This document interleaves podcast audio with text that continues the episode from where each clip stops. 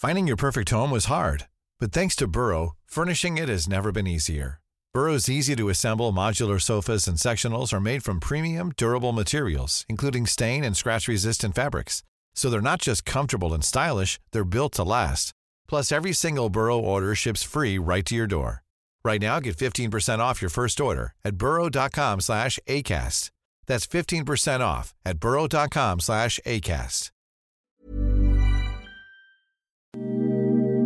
Ahora al aire, a la una, con Salvador García Soto. Un encuentro del diario que piensa joven con el análisis y la crítica. A la una, con Salvador García Soto.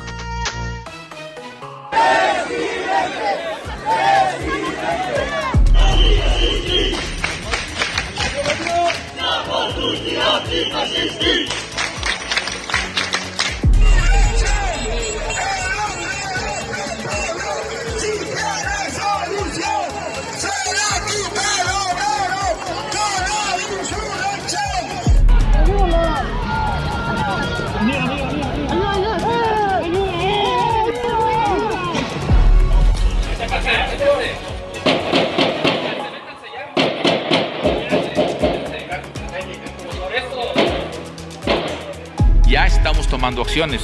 Estamos elaborando la manifestación impacto ambiental con instituciones de educación superior de prestigio en áreas de investigación del medio ambiente. Fue muy buena la plática con el presidente Biden. Él es muy respetuoso, es una gente buena.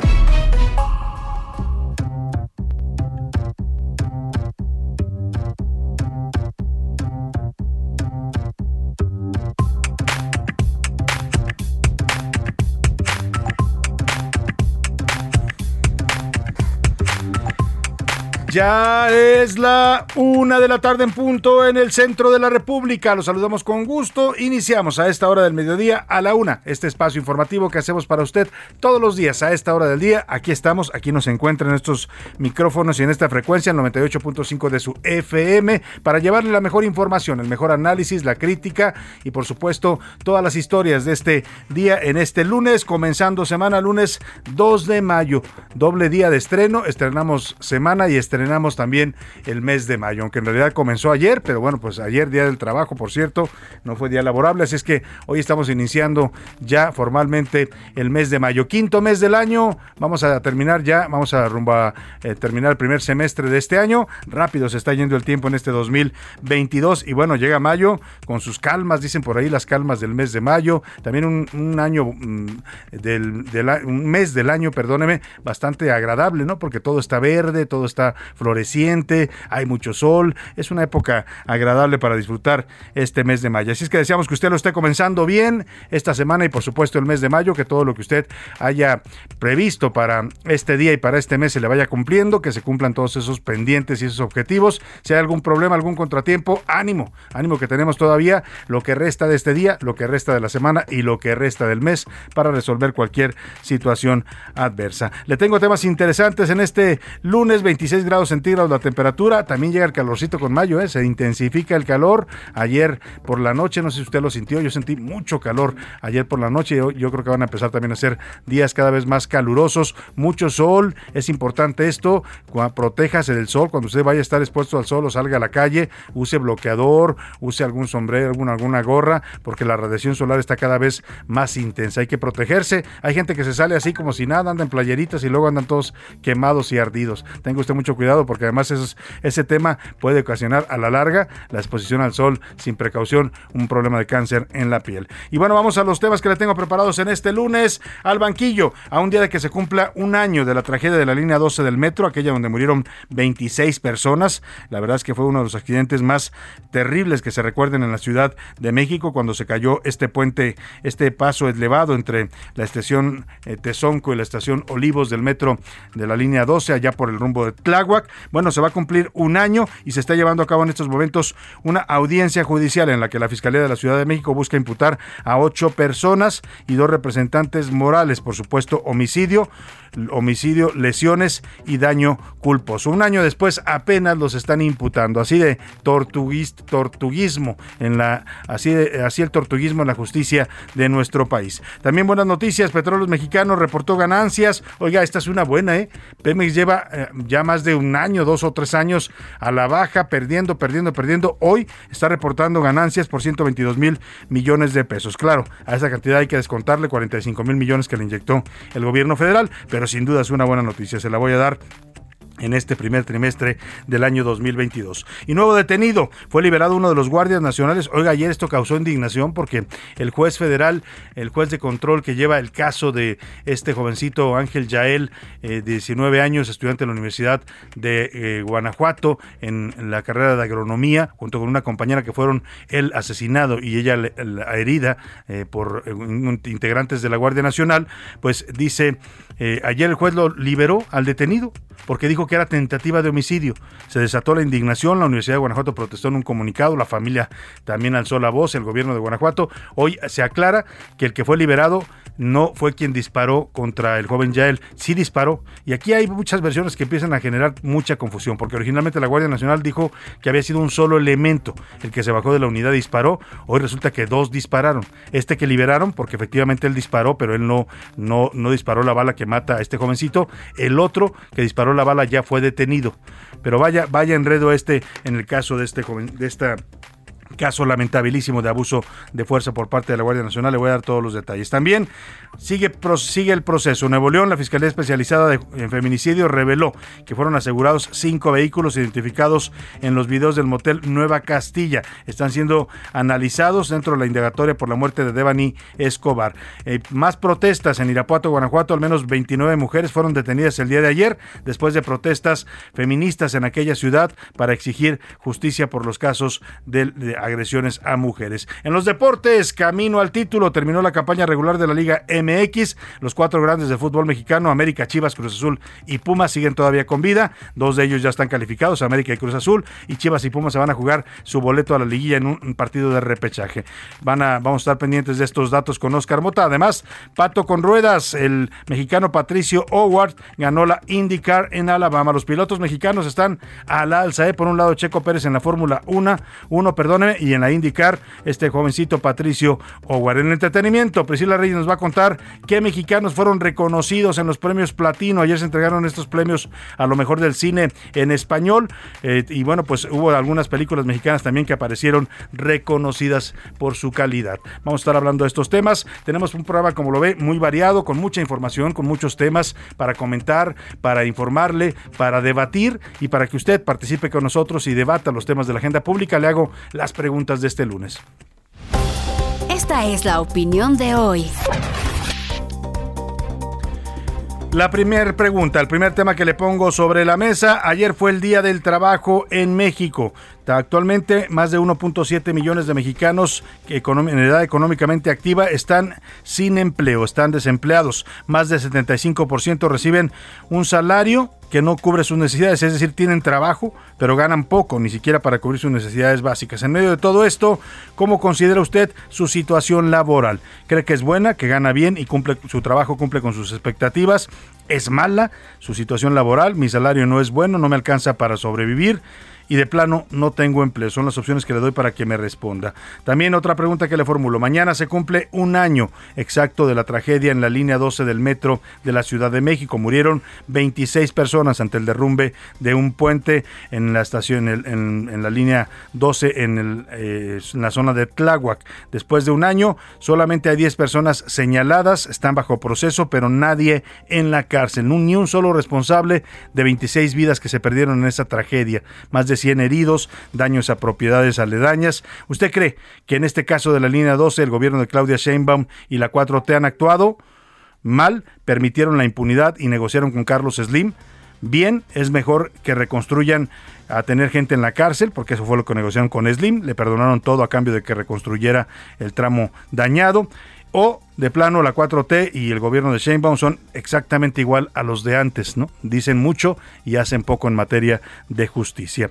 También una última pregunta, un último tema en este lunes para que usted participe. La semana pasada circuló un video donde aparece el subsecretario de Educación Luciano Concheiro en un foro en el Colegio Nacional. El señor propone que México debe transitar ya a un régimen comunista. Dice que la 4T debe de radicalizarse, que ya no tenemos que pensar en una democracia, sino en el comunismo. Lo dice con todas sus letras porque dice que hay que acabar ya con la noche neoliberal y que para eso se necesita instaurar en México el comunismo. ¿Usted piensa que México y su sistema de gobierno y de, político y de gobierno deben ser democrático, una democracia, debe ser un país comunista, como lo propone este personaje de la 4T, que no es cualquier cosa, es el subsecretario de Educación y es el que está encabezando todos estos cambios y reformas al modelo educativo. O de plano, la 4T solo todo lo quiere ideologizar, perdóneme, ideologizar. El número para que nos marque 5518 41 51 99. Nos puede mandar mensajes de texto o de voz. Usted decídalo, ya sabe que aquí lo que usted decida vale y su opinión cuenta y sale al aire. Vámonos al resumen de noticias porque esto como el lunes, como la semana y como el mes de mayo ya comenzó. Paga lo que debes. Un juez mercantil condenó a Banorte a pagar 1.211 millones a una familia que desde 1994 mantuvo inversiones con el banco. Capturado. La Secretaría de Seguridad y Protección Ciudadana informó de la detención de Oscar Iván N., presunto autor intelectual del homicidio de dos canadienses en el complejo turístico del parque temático Xcaret. Bajo fuego. La Comisión Nacional Forestal informó que cerca de 203 elementos de su corporación combaten 13 incendios forestales en Chihuahua. Buen número. La consulta del presupuesto participativo de este año registró un aumento de 56 mil votantes, con lo que se alcanzó un total de 286 mil colonos que participaron en el ejercicio. Detenidos. Dos supuestos narcotraficantes mexicanos fueron arrestados este domingo en el Aeropuerto Internacional de la capital de Guatemala por pedido de extradición desde Estados Unidos. Una de la tarde con 11 minutos. Vamos a la información en este lunes. Le platico. La audiencia judicial. Fíjese, ha pasado un año, exactamente un año después. Mañana se cumple el 3 de mayo. Hace un año, 3 de mayo de 2021, la Ciudad de México se sacudía cuando a las 10 y 10 de la noche más o menos un eh, tren del sistema colectivo Metro de la línea 12 se caía luego de derrumbarse los puentes elevados que están en la zona del, entre el metro Olivos y el metro San Lorenzo Tezonco, ahí en Tláhuac.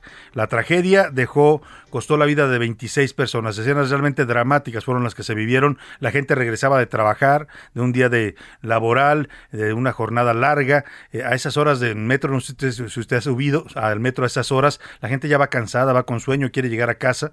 Y bueno, pues toda esa gente que iba a esta zona de Tláhuac, una zona muy habitada y también muy popular, pues se encontraron con la muerte sin esperarlo. Se cayó el metro, una línea que está envuelta en la polémica desde que fue construida con el gobierno de Marcelo Ebrar. Las investigaciones un año después arrojaron que había sido un problema de construcción vicios de origen en la construcción, así lo dijo el peritaje primero de la empresa DNB, que fue contratada por el gobierno de Claudia Sheinbaum, y lo confirmó después el peritaje de la Fiscalía de Justicia de la Ciudad de México. Un año después están apenas iniciando o avanzando en el procesamiento de ocho personas que han sido acusadas, dos de ellas eh, por... por eh, bueno, ocho están acusadas por homicidio doloso, daños en propiedad ajena y lesiones. Dos más son representantes morales, así los llamaron. O sea, en total, 10 personas están siendo imputadas, pero un año después. En cualquier país del mundo una tragedia de este, de este tamaño, de, este, de esta magnitud, hubiera ocasionado que ya hubiera en este momento gente en la cárcel, gente responsable, funcionarios públicos, gente de las empresas privadas que construyeron la, línea 12. El gobierno de Claudia Sheinbaum prometió que habría justicia, iremos hasta las últimas consecuencias, no habrá impunidad, no se protegerá a nadie, lo repitió el presidente López Obrador a la hora de la hora. Lo único que tenemos es una audiencia judicial que se está llevando a cabo el día de hoy. Falta mucho todavía para que puedan imputar a estas 10 personas que supuestamente tienen responsabilidad, según las acusaciones que les hace la Fiscalía de Justicia. Los señalados eran todos ex colaboradores del canciller Marcelo Ebrard, en cuya gestión como jefe de gobierno se construyó esta línea. Vamos contigo, Luis Pérez Curtet, que está siguiendo de cerca esta audiencia judicial del el caso de la línea 12. Platícanos cómo va el tema, Luis. Muy buenas tardes. Buen día, Salvador. Buen día, la nueva auditoria de Heraldo Radio. Pues sí, a las 10.50 horas de este lunes comenzó la audiencia judicial inicial por el caso de la línea 12 del metro, donde el Ministerio Público buscará imputar de los delitos de homicidio culposo, lesiones culposas y el daño de la propiedad culposa a ocho exfuncionarios y dos exapoderados legales relacionados con la construcción de la línea 12 del metro. El acto se desarrolla en este momento en una de las salas de oralidad del Poder Judicial en la calle Doctor La Vista, esto en la colonia Doctores. Los primeros en llegar fueron algunos de los deudos y lesionados, así como personal de la Comisión Ejecutiva de Atención de Víctimas a Víctimas en la Ciudad de México. Después llegaron los abogados privados que representan a 26 familias de las víctimas.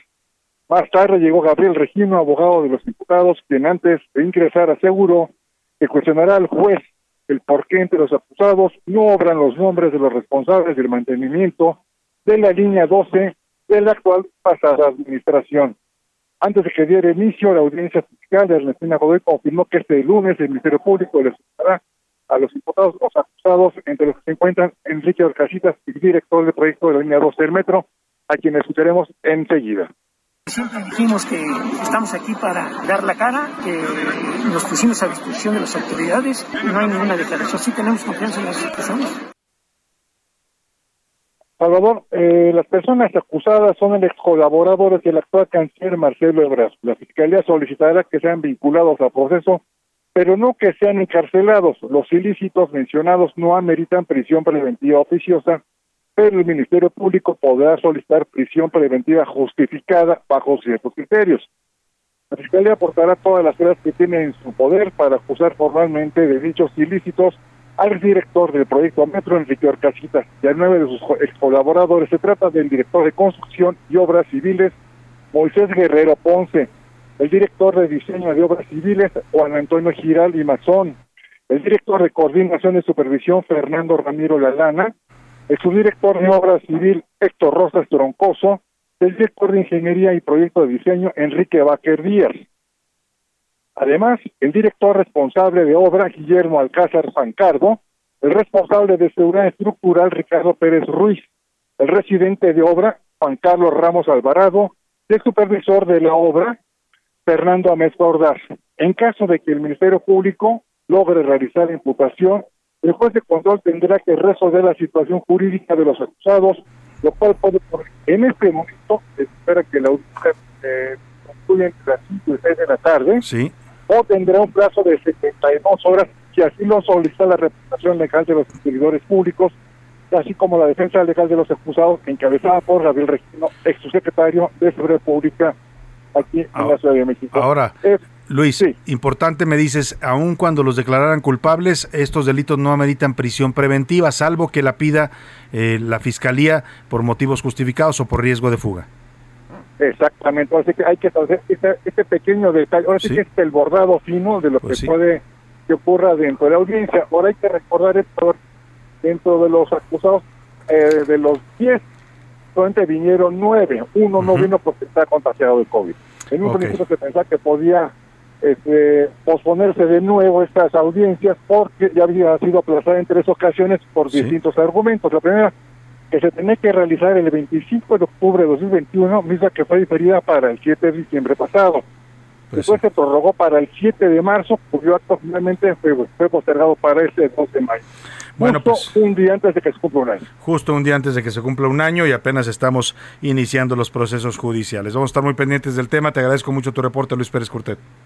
Saludos. Igualmente un saludo. Y mientras tanto, la fiscal de justicia de la Ciudad de México, Ernestina Godoy, le hizo un llamado a los familiares de las víctimas mortales que todavía no han firmado sus acuerdos reparatorios. Digo que se acerquen a firmar con la autoridad porque la reparación del daño es sinónimo de justicia.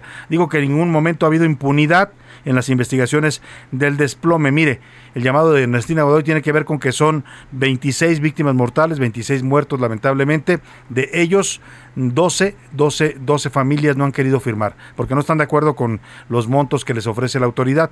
Querían una indemnización mayor, no se han arreglado, les los presionaron, a muchos de ellos los acosaron para que no contrataran abogados particulares, en fin, este es el llamado que les hace hoy la fiscal.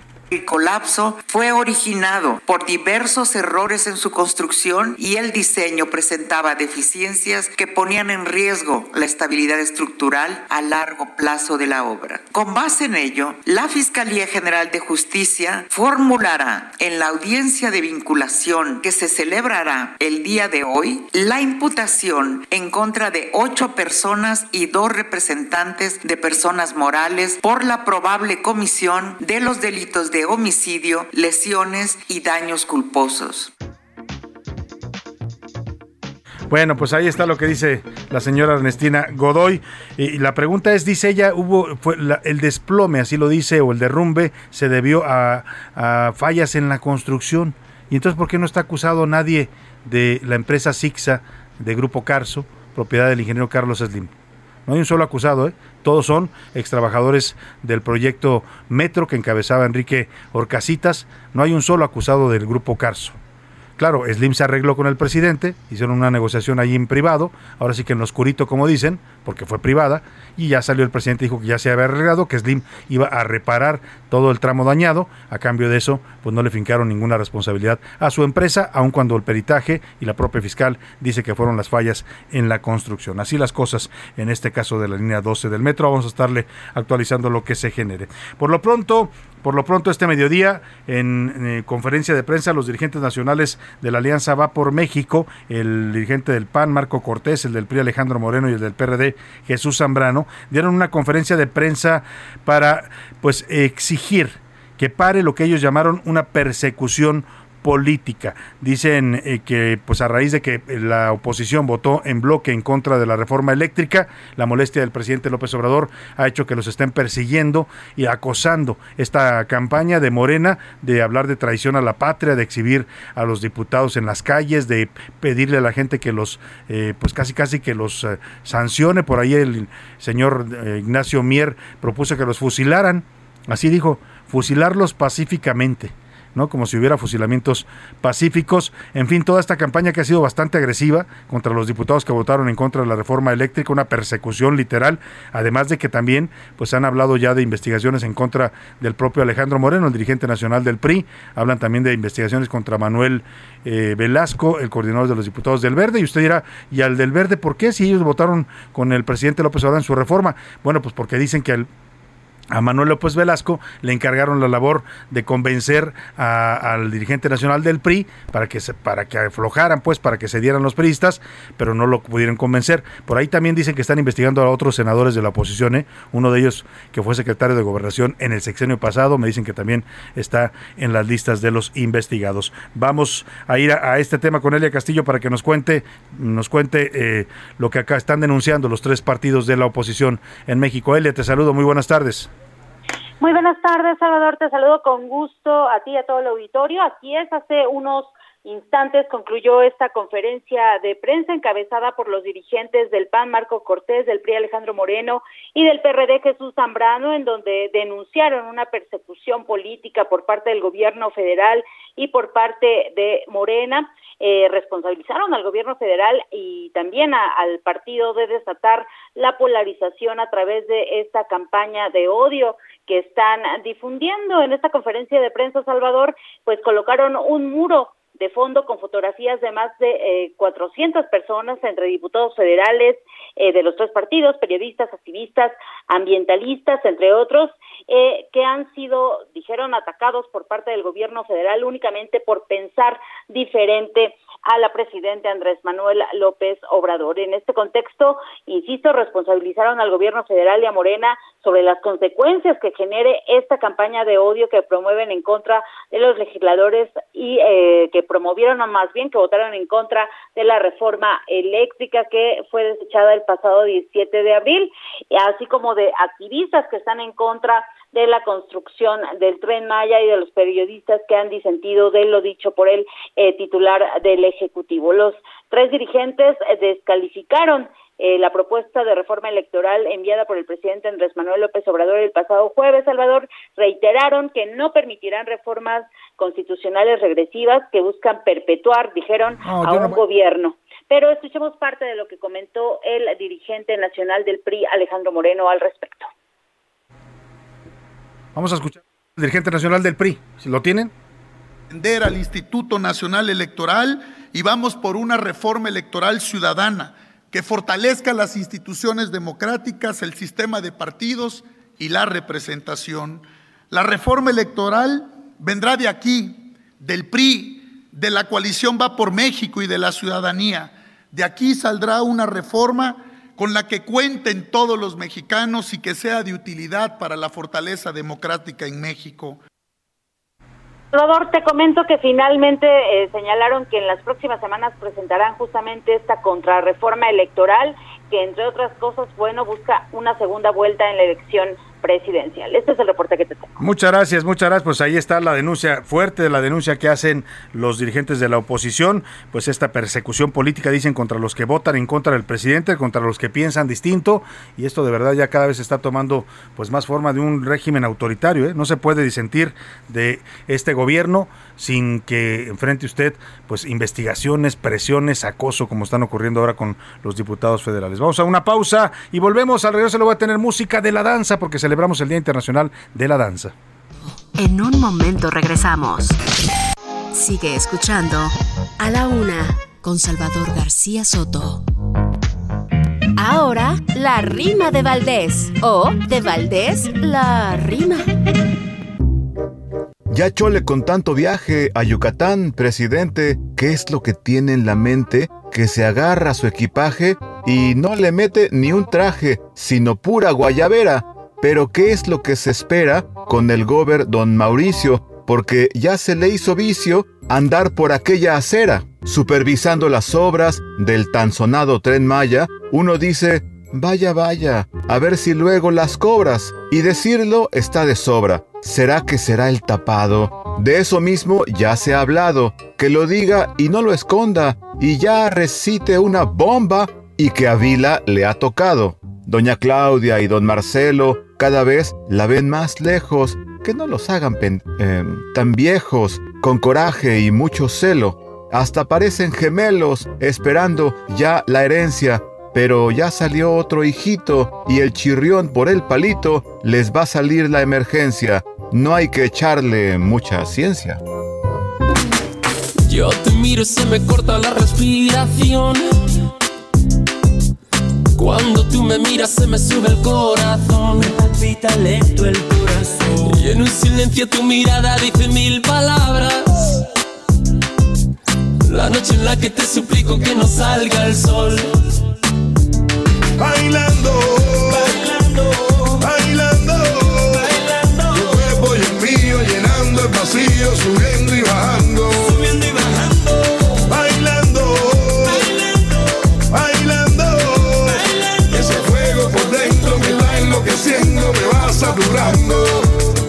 Con tu física y tu química, también tu anatomía, la cerveza y el tequila y tu boca con la mía, ya no puedo más. Ya no puedo más. Ya no puedo más. Ya no puedo más. Una de la tarde con 32 minutos. Esta semana lo vamos a poner a bailar. Literalmente esta actividad humana que es tan agradable, tan desestresante, tan necesaria. A veces necesitamos bailar para sacar el estrés, para relajarnos, para sentirnos mejor. Bueno, pues el baile estamos conmemorando esta semana porque el pasado 29 de abril, el sábado, fue Día Internacional de la Danza. Esta semana se la vamos a dedicar completa a canciones que nos hacen bailar o que hablan sobre esta actividad liberadora y, además también un arte para los seres humanos. Vamos a hablar del baile, así es que súbale a Enrique Iglesias bailando y seguimos con más en la laguna.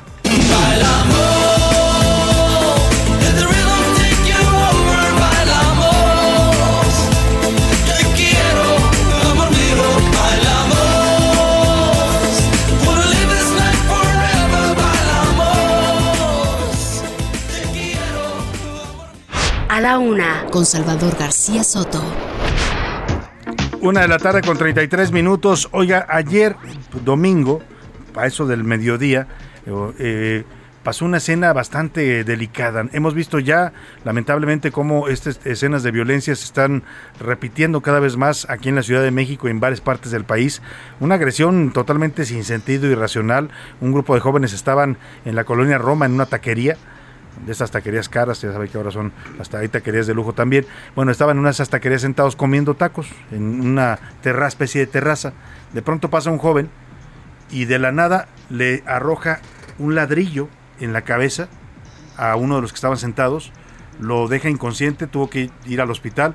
La agresión no se sabía por qué. Este sujeto que lanza el ladrillo lo lanza y luego corre. Esta se ve, fue grabado por las cámaras de seguridad. Ayer el ataque lo denuncia en redes sociales Irene Levy, esta eh, activista, especialista en telecomunicaciones. hemos platicado con ella aquí en varias ocasiones. Eh, promueve mucho el tema de la, pues el acceso a las comunicaciones, etcétera. Eh, y hace esta denuncia diciendo que es hijo de un amigo suyo, que estaban comiendo los chavos nada más sentados, no se metieron con nadie, no hubo ningún problema, ninguna discusión. De pronto llega este sujeto y le arroja con todas sus fuerzas un ladrillo en la cabeza. Pedía ayuda a las autoridades para localizar al agresor y efectivamente el agresor fue detenido el día de ayer. Bueno, lo detuvieron esta mañana elementos de seguridad ciudadana de la capital eh, y detuvieron a Sidarta, así se llama, hace llamar un hombre aparentemente de origen centroamericano que estaba drogado y sin motivo alguno atacó con este tabique a este niño, eh, un adolescente, cuando estaba junto con su familia comiendo en un restaurante de la colonia Roma. En las imágenes que circulan en redes se observa a este hombre hombre, le decía vestido de camisa, pantalón y sandalias, llega directamente al local, se mete, lleva el ladrillo en las manos y se lo lanza con todas sus fuerzas al niño. El niño está inconsciente, está eh, grave en un hospital recuperándose. Afortunadamente fue detenido este agresor, lo reportó hoy, por la mañana el secretario de Seguridad Ciudadana, Omar García Carfus. Vamos contigo, Israel Lorenzana, para que nos des más detalles de este caso lamentable que uno no logra explicar si Israel qué está pasando con estos niveles de violencia.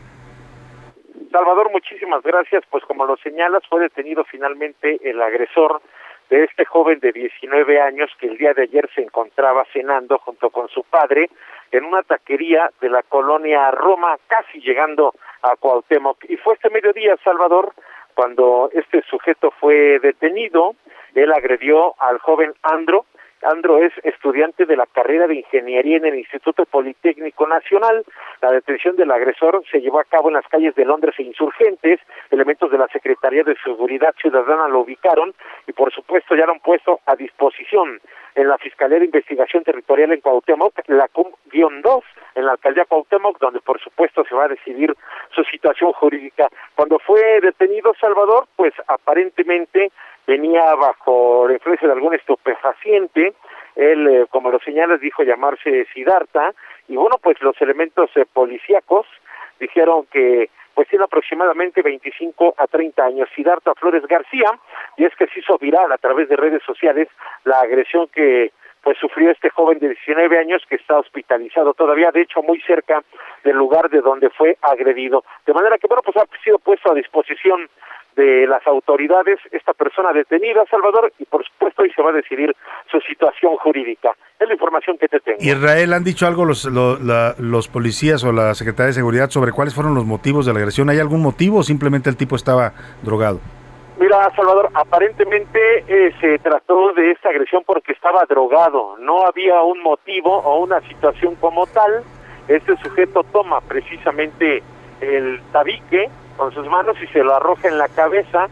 Se alcanza a ver a través del video de redes sociales como todavía su padre intentaba detenerlo, sería la fuga, pero no, no había un motivo real o aparente para que sufriera esta agresión, Salvador. Pues vaya, vaya, vaya tema. Vamos a estar pendientes también de la situación del menor de edad, que lamentablemente nos reportan está grave y fue ayer mismo internado en un hospital. Gracias por el reporte, Israel Lorenzana. Tenemos a pendiente Salvador García Soto. ¿Qué situación está? Eh? Le voy a compartir en este momento en mi cuenta de Twitter, arroba ese García Soto, los dos videos, tanto el momento de la agresión, que es bastante claro, y también cuando lo detienen esta mañana los policías a este sujeto agresor. ¿Por qué agredió a un niño? ¿Por qué le lanzó una piedra a la cabeza? Pues vaya usted a saber qué estaba pasando por su mente o qué razón no, no había ningún motivo de por medio. Vamos a estar pendientes de esta violencia irracional, como también violencia irracional la que sufrió este joven estudiante de la Universidad de, Guanajuato de la carrera de agronomía Ángel Yael. Iba él con otros dos compañeros circulando en su camioneta. Una patrulla de la Guardia Nacional les hace un alto. Ellos no se detienen de momento, pero cuando se detienen, los persiguen y cuando, los, cuando se detienen, se bajan los guardias nacionales y les disparan. Así sin agresión de por medio, los jóvenes nunca dispararon, no llevaban armas, no estaban en, situación agresiva les disparan, matan a Ángel Yael hieren a una de sus compañeras. Y ayer este caso volvió a dar mucho de qué hablar porque el juez de control federal que lleva el caso libera a la persona que había sido acusada, detenido de haber disparado contra Ángel Yael, le da, lo, deja en libertad por el delito de tentativa de homicidio que le pide la Fiscalía General de la República.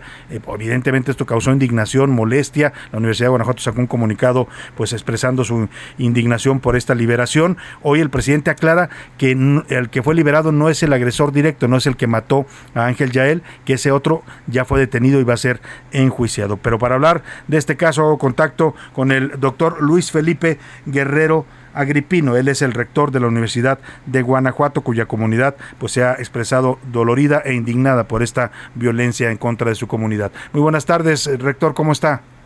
¿Qué tal? ¿Cómo le va, Salvador? Muy, muy buenas tardes. Muy bien, estoy a sus órdenes. Muchas gracias. Con el gusto de saludarlo, rector. Pues, eh, ¿cómo ve toda esta situación que se ha generado con el caso de, de la muerte de Ángel Yael? Eh, primero ofrece que va a haber justicia, pero luego pasa esto de ayer, que al parecer se trata de una confusión.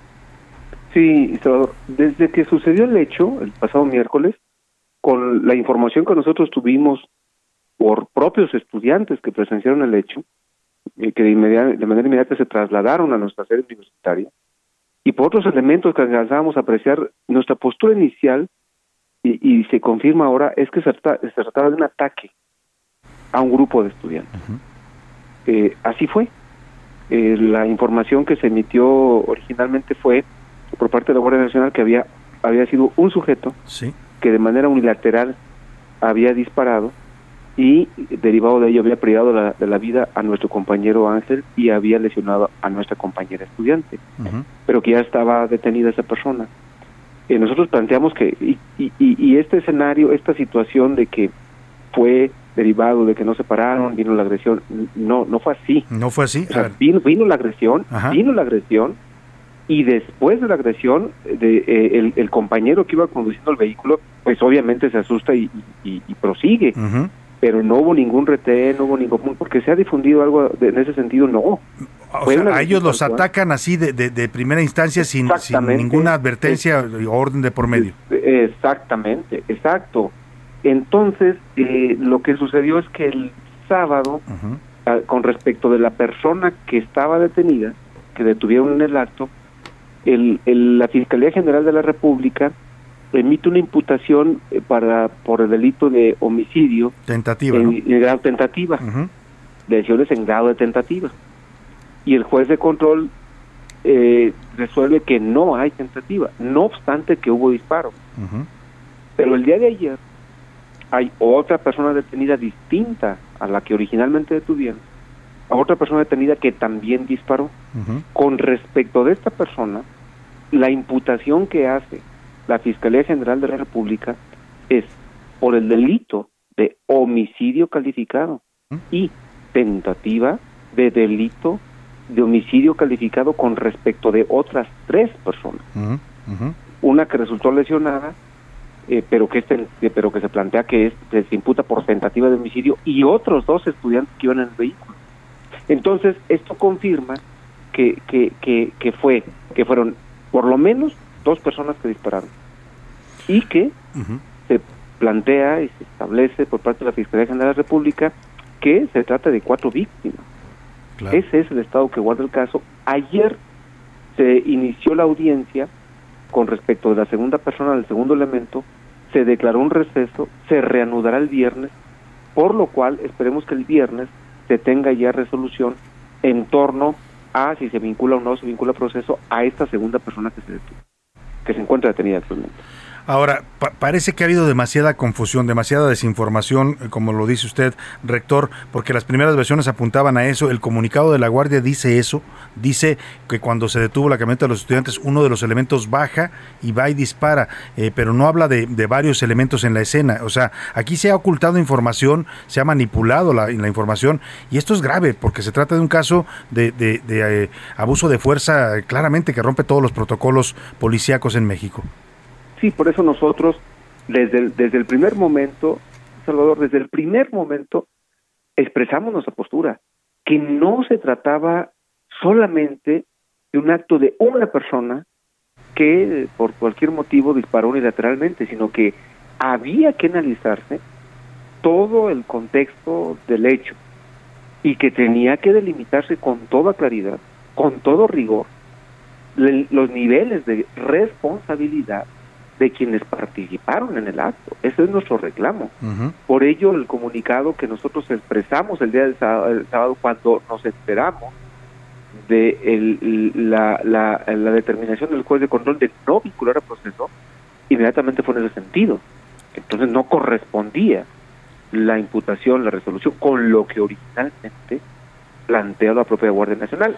También hay que decir que con respecto de la persona que fue detenida y luego liberada, la Fiscalía General de la República ha impugnado. También eso es importante precisar, por lo cual, pues lo que podemos decir ahora es que la, la, la averiguación sigue su marcha, ahora ante el juez, más otro eh, eh, eh, eh, otra resolución que será impugnada, y vamos a ver. Creo que esto no termina. Tiene que analizarse todo el contexto, todas la, la- la- las circunstancias bajo las cuales se dieron eh, este hecho tan lamentable. Sin duda Salvador. alguna. Eh, señor rector, le pido, me permite ponerle el audio que dijo hoy el presidente que un poco aclar- trata de aclarar esta confusión de el fin de semana y me da su opinión. Sí, por favor. Escuchemos. Se habló de que ya estaba detenida una persona, un elemento de la Guardia Nacional. Luego que se lleva a cabo la investigación, el juez lo libera porque en el análisis que se hace sobre balística se descubre que no era su arma, se detiene a otro elemento que presuntamente es el responsable, ya está detenido, ¿sí? La instrucción que se tiene es que todos los que participaron estén disponibles para la investigación. Todos los que participaron, dice el presidente. Entonces volvemos al comunicado 055 de la Guardia Nacional, pues nos mintieron porque hablaron de un solo, un solo atacante. En efecto, creo que creo que ahora con, con, con esta relatoría y con el avance que lleva la averiguación, coincido con el señor presidente, deberá tomarse en consideración la participación de todas las personas que intervinieron en el hecho.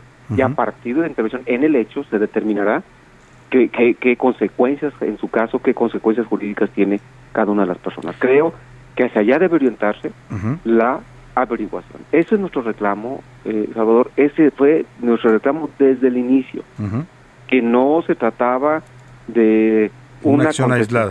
excesa, sino que era un acto, eh, un ataque desde el inicio a varios estudiantes. Entonces ahora estamos hablando ya de do- por lo menos dos personas que dispararon y de cuatro víctimas. De eso estamos es. hablando ahora. Pues vamos a estar muy pendientes de, la- de las investigaciones y de este otro detenido que habla el presidente, que sería el autor de, pues, de la muerte, del asesinato de Ángel Yael, y vamos a estar pendiente con ustedes. E imagino que seguirá también pues la exigencia no solo de la comunidad universitaria, sino también pues la presión para que este caso llegue hasta sus últimas consecuencias. Así es, Salvador. En eso estamos y, y acompañando a nuestra comunidad universitaria y por supuesto a los familiares de las víctimas. Pues le agradezco, señor rector, el haber conversado con nosotros. Estaremos pendientes y, y consultándolo. Muchísimas gracias, muy amable. Muy, buenas tardes. Muy buenas tardes, el doctor Luis Felipe Guerrero Agripín, él es rector de la Universidad de Guanajuato. Ya escuchó usted, aquí ha habido demasiada confusión, demasiada desinformación y manipulación de la información, ¿eh? porque ahí está el comunicado y es oficial de la Guardia Nacional, aquí se lo leímos la semana pasada. Y la Guardia Nacional decía, daba a entender que había sido una persecución, decía que cuando se detuvo el vehículo de los estudiantes se bajó un elemento y accionó su arma, un elemento. Hoy el presidente habla de varios que dispararon y dice que todos deben ser presentados. ¿Por qué mintió la Guardia Nacional? ¿Por qué querer ocultar algo que al parecer pues se le fue de las manos? Este fue un ataque artero, así lo refina el rector. No, no los persiguieron, no les marcaron el alto, no violaron ninguna ley. Los jóvenes iban simplemente en su trayecto, se les aparece la Guardia Nacional y les comienza a disparar. ¿Por qué? Es lo que tendrán que esclarecer las autoridades. Los confundieron, los eh, hay otro algún otro tipo de justificación. Aquí claramente se cometieron delitos graves, entre ellos el asesinato, el homicidio doloso, que es el que, el que se le debe, debe, imputar a la persona que asesinó a Ángel Yael. Vamos a estar pendientes del caso, por supuesto, y exigiendo también justicia en este tema. Oiga, vamos a una buena, una buena, porque luego dicen que puras malas noticias damos, ¿no? Petróleos mexicanos que han dado de capa caída nuestra empresa petrolera nacional, después de varios trimestres que ha hilado pérdida tras pérdida tras pérdida, el gobierno le inyecta, le inyecta recursos, recursos que por cierto no son del gobierno, son de todos nosotros, de nuestros impuestos. Muchos decían, pues que esto de estarle transfiriendo recursos públicos a Pemex era como aventar dinero a un barril sin fondo, ¿no?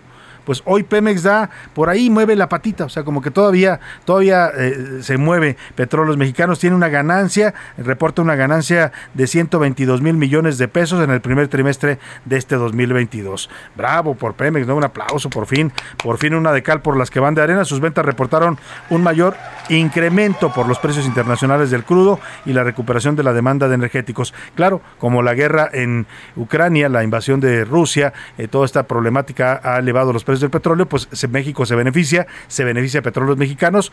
Esa es la buena noticia. La mala es que la gasolina, pues la estamos pagando cada vez más cara y si no se nos ha disparado el precio aquí en México, como en muchos otros países del mundo, es porque el gobierno la está subsidiando también con dinero de nuestros impuestos. Vamos a esta noticia. Everardo Martínez, platícanos por fin una buena para petróleos mexicanos. ¿Cómo estás? Buenas tardes, Salvador. Sí, así es. Como señalas, eh, la gallina de los huevos de pues volvió a dar resultados. Así le señalaban antes en la noticia que no lo recuerdas. Pues este primer trimestre de 2022, entre enero y marzo, reportó ganancias por 122.494 millones de pesos.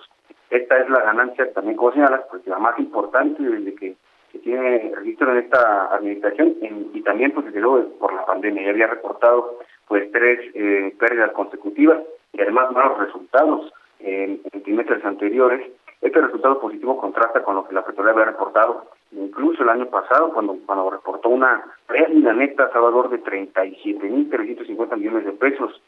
En ese momento, pues la pandemia estaba dando eh, los peores impactos a la economía, con los peores confinamientos, con los peores índices de mortalidad. Y pues ahora los eh, los resultados positivos pues obedecen a que los ingresos de la empresa que encabeza Octavio Romero Oropesa pues crecieran más que los costos de la venta.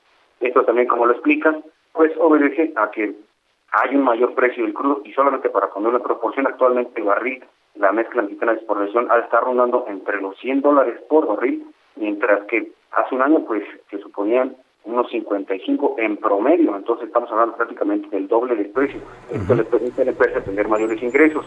Y también hay que señalar que pues en marzo, a raíz de este conflicto bélico entre Rusia y Ucrania, pues el precio del barril se ubicó en 119 dólares por unidad, el más alto, el precio más alto Salvador desde hace 21 años. Entonces, ahora Hacienda, pues que observaba en 2022 un precio promedio de 55 dólares por barril, ahora lo estima en 100 dólares por barril, lo que puede dar resultados todavía en los siguientes pues ahí está una, una de cal por las que van de arena, Everardo. Pues buena noticia. La, la, la, otra no tan buena es que las gasolinas siguen y los combustibles siguen aumentando también su nivel. Ahí se compensa este ingreso extraordinario de petróleos mexicanos. Muchas gracias por tu reporte, Everardo. Oiga, vamos a, a, otra, pues no tan buena, ¿no? Ayer en Mazamitla, un pueblo mágico de Jalisco, una zona muy bonita de montaña, de sierra, mucha gente tiene sus, de Guadalajara se va los fines de semana, tiene sus casas de campo, hay restaurantes, la gente va a pasear, es un lugar turístico. Lamentablemente, pues ni esos lugares escapan ya de la violencia. Una balacera, hubo tres muertos y bueno, pues esto ocasionó ayer toda una movilización policíaca en la zona de Mazamitla. Vamos contigo, Mayeli Mariscal, Mariscal, para que nos platiques allá en Guadalajara. Buenas tardes.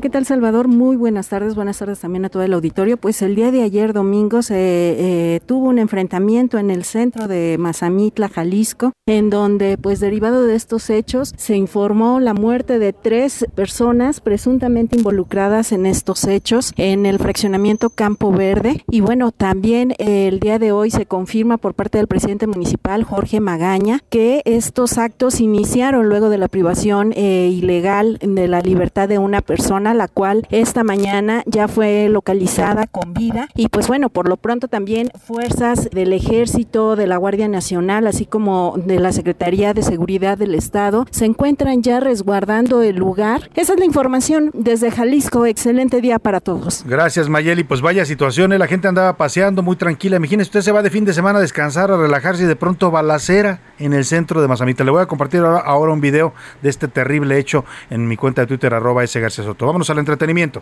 con Priscila Reyes.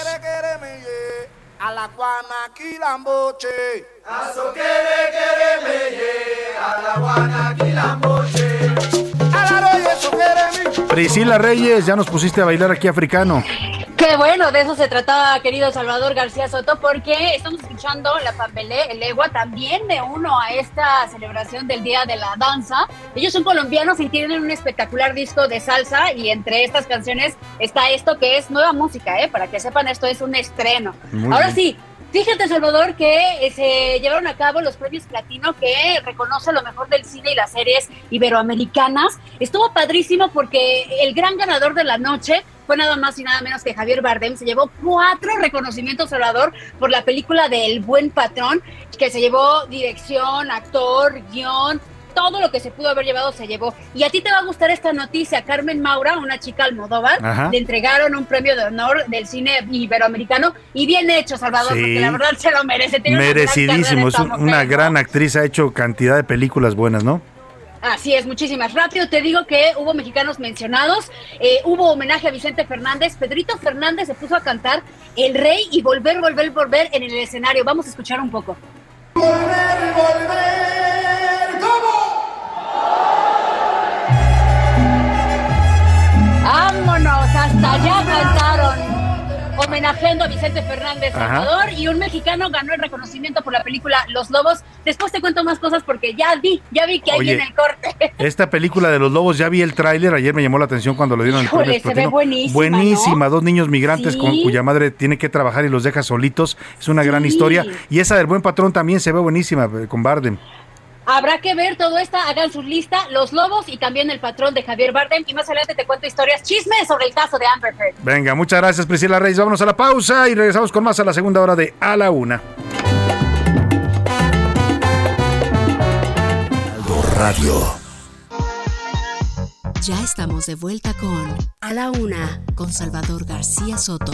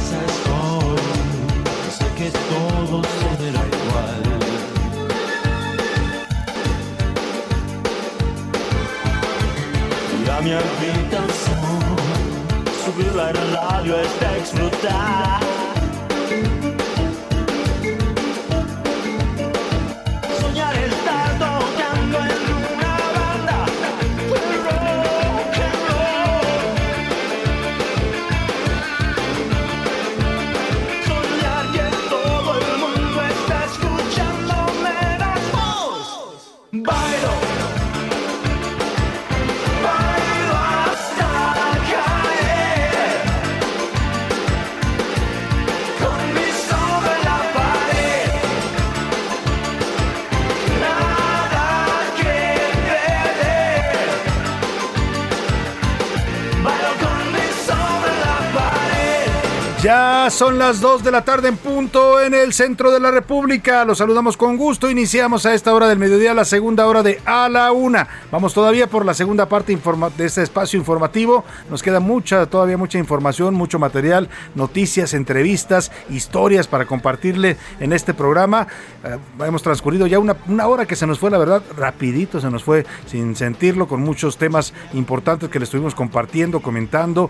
Y ahora también viene otra parte importante, más información pero también vienen sus opiniones, sus comentarios, vamos a tener el cotorreo informativo, vamos a escuchar muchos otros eh, temas importantes, así es que quédese con nosotros aquí a la una, acompáñenos la siguiente hora, si está recién llegando a esta transmisión, sea usted bienvenido, esto es a la una, yo soy Salvador García Soto, si nos acaba de sintonizar, me acompaña un equipo de profesionales, si está desde la una de la tarde que arrancamos este espacio, gracias de verdad, gracias por escucharnos, por preferir esta opción informativa. Vamos a los temas que le tengo preparados, pero antes, déjeme decirle, hemos regresado con el señor Miguel Mateos, esta canción de los años 80, 1986, eh, Mi sombra en la pared, es la semana en la que vamos a homenajear a la danza y al baile, así es que pongámonos a bailar al ritmo ochentero de Miguel Mateos.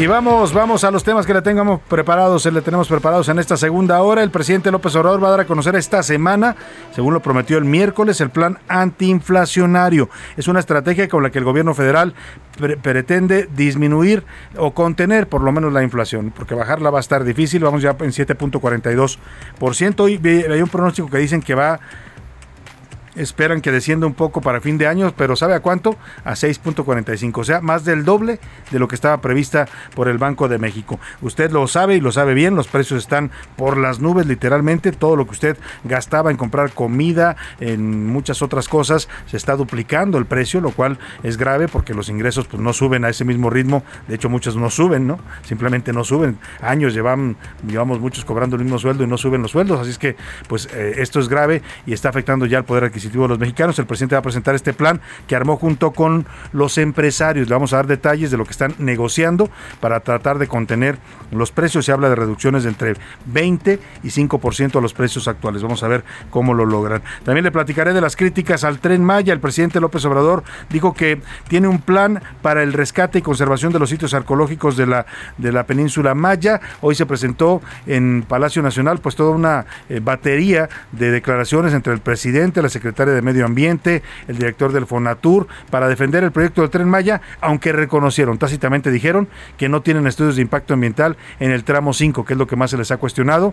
Dijo, dijeron literalmente la secretaria de Medio Ambiente, Luisa María Albores, que efectivamente no hay estudios de impacto ambiental, pero que esto se, se solventa con un decreto del presidente. Ya sabe, este es el gobierno de los decretazos, ¿no? O sea, no hizo, no pidió permiso antes de talar la selva, pero emitió un decreto para justificarlo. Bueno, pues así, así, pues cualquiera puede violar la ley.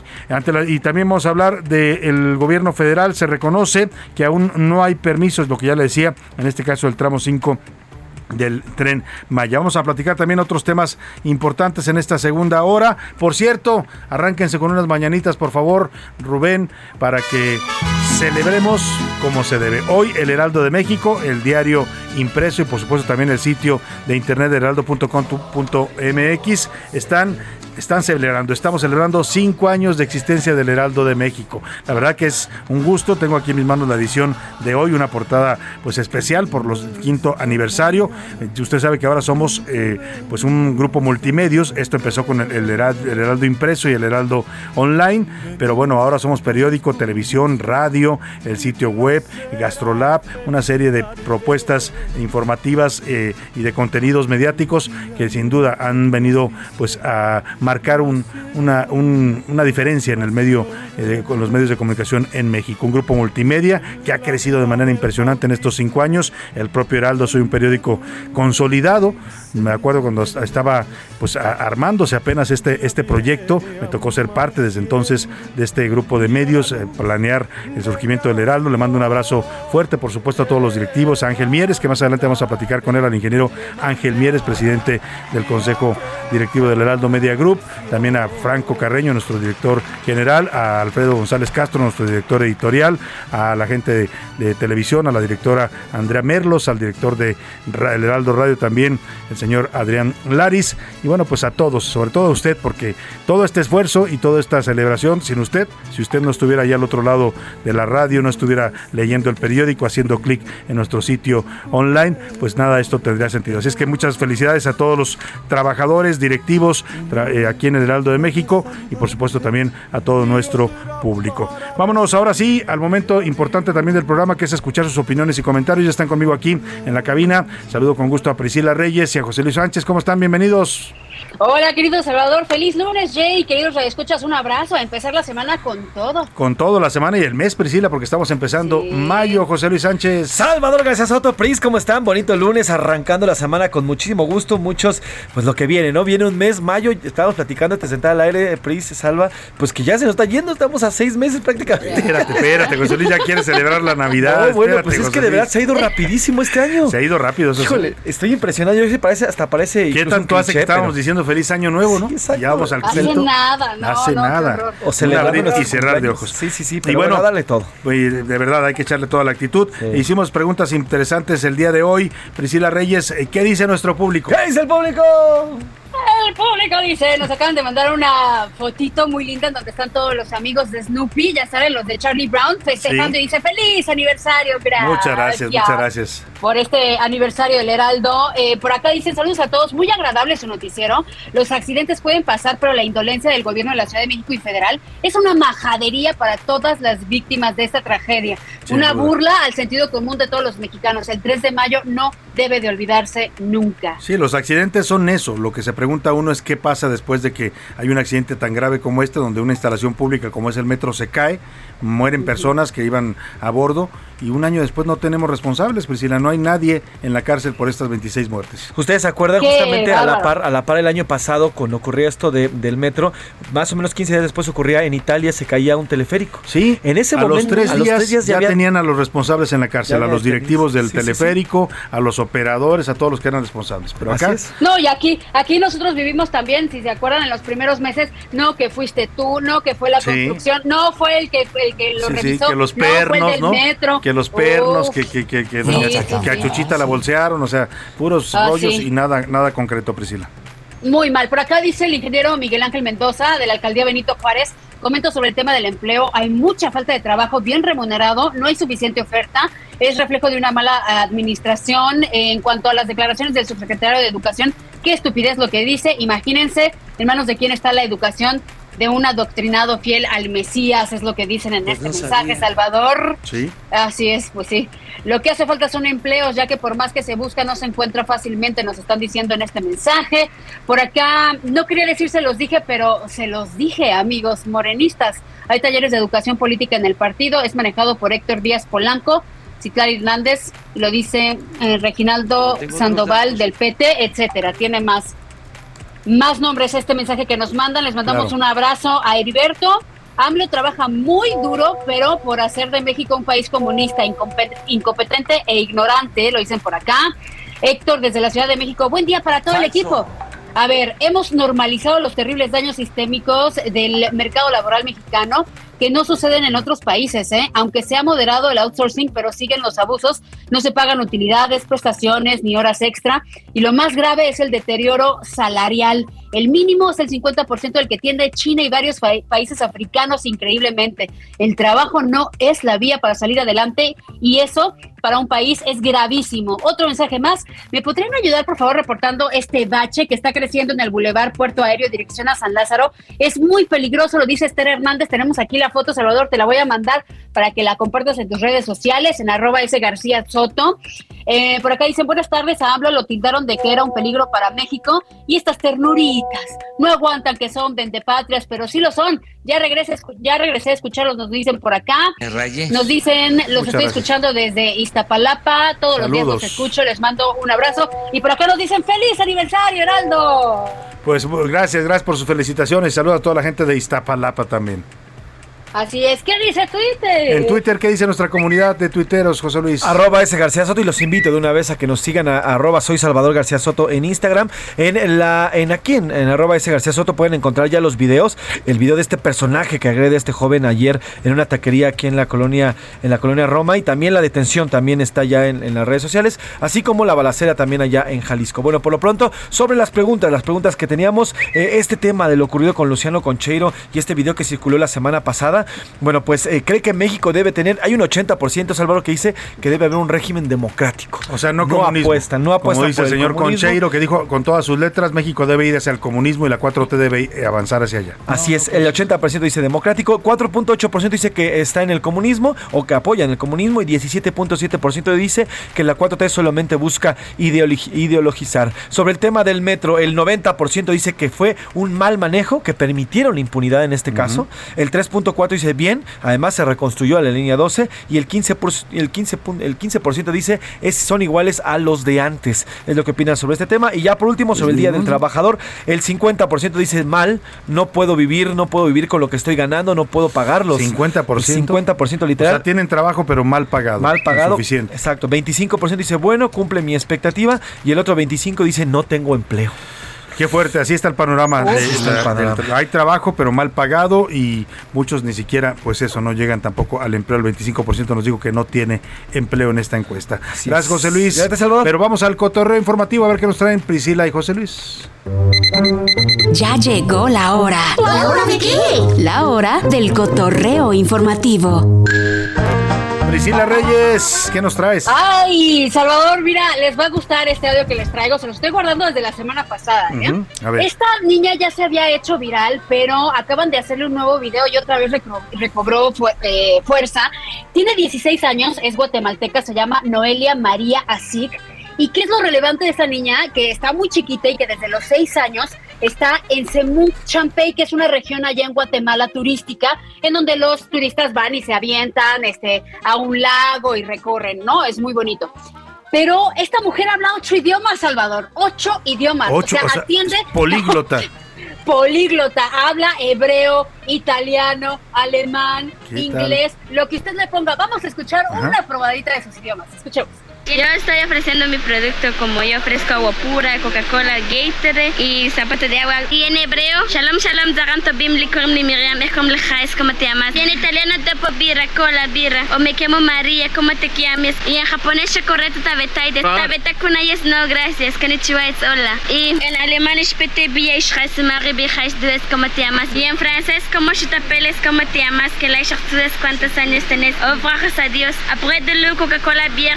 En Quechí. En el. Ven nomás. Deberían de becar a esta niña para que estudie idiomas, o sea, la verdad Te tiene lo juro habilidad, que sí. porque pronuncia bien además, ¿eh? Los idiomas. Pronuncia súper bien y lo relevante es lo que les, los- lo que les decía, trabaja en esa zona turística desde que tenía 6 años, ella tiene 16 y Ajá. ya se aprendió todos los idiomas de los turistas que han ido a visitar, o sea, no nada más es políglota, sino es autodidacta, o sea, totalmente admirable esta niña llamada Noelia María. Bravo Bien, por bien Noelia. por Noelia. Algunos- hay algunos que con trabajos hablamos el español, ¿no? Ya, ya, lo maltratamos. Ocho idiomas. Bueno, José Luis Sánchez, ¿tú Oigan, este fin de semana, principalmente el viernes, el presidente municipal de la ciudad de Monterrey, el señor Luis Donaldo Colosio Riojas, causó polémica, causó una gran polémica. A ver, ¿estaba tomado o no estaba tomado? Es lo que todo el mundo dice. Hay una, hay una, hay un video donde él está cerrando la sesión de Cabildo, así como también aquí acabó el Congreso, bueno, también el Cabildo allá en Monterrey termina sus, sus trabajos. Y bueno, pues el señor, eh, el señor Ah. Colosio se conecta desde Nueva York. Él estaba en un, en un restaurante, estaba en, una, en unas reuniones, estaba en una comida, se ve, se ve en la Sí, imagen. sí. Y bueno, si quiero vamos a escuchar el audio y ustedes A ver, me dicen. usted. Ah, no, escuchar. Perdón, es que estoy, teniendo problemas técnicos con mis equipos. Me permito declarar estudiar los trabajos de la linda no sin antes. Hoy, primero que nada, pedirles perdón y una disculpa sincera por las fallas técnicas que he tenido en esta intervención. Sin embargo, también agradeciéndoles su paciencia, su participación y también dándole la bienvenida sincera a la regidora Uf, pues sí se escucha, se le, se le lengua la traba, como dicen Sí, por ahí. hay- el video, el video es muy claro, la verdad es que parece como se le arrastra la, la Oigan, voz, se le arrastra evidentemente. A ver, Yo tengo algo a, la defensa. Fíjate que yo no lo he visto, solo lo escuché, pero ahí te va. Ajá. Está diciendo que tiene problemas técnicos. Y si Sí. ustedes recuerdan, a veces cuando te enlazan Sí. y hay retroalimentación, te trabas porque estás, o sea, Eh, no pero- sabes en qué momento pero sí, hablar. ti- Tienes ¿Quién toda la si razón. eso, el no? tema aquí es que él sí está en un restaurante, se escucha el bullicio, se escuchan los vasos, se ven cosas.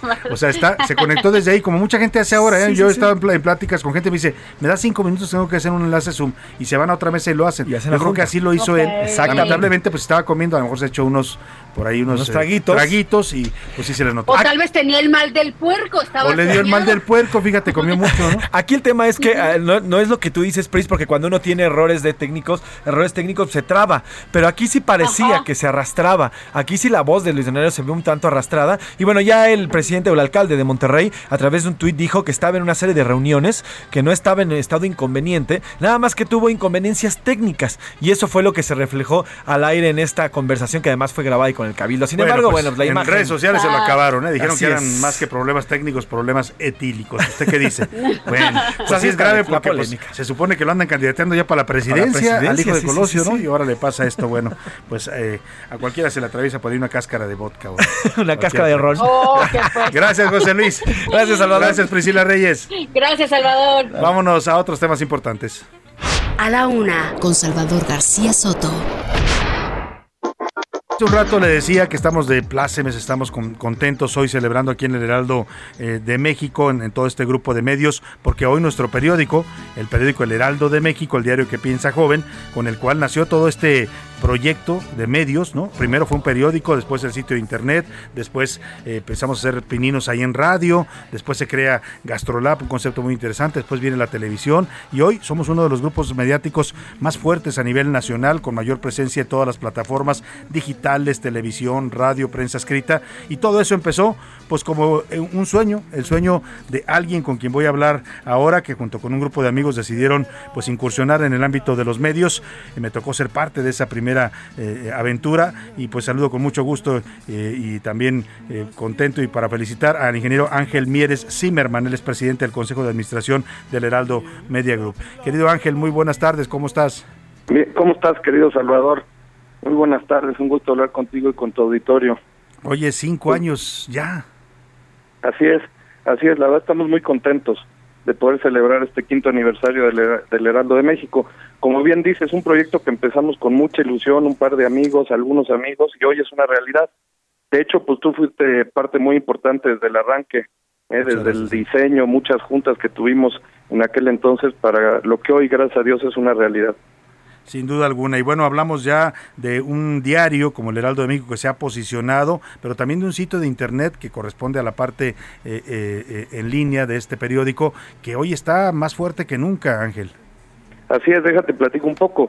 Hoy nuestra plataforma pues eh, cuenta con presencia en más de 60 frecuencias de radio en México y en Estados Unidos.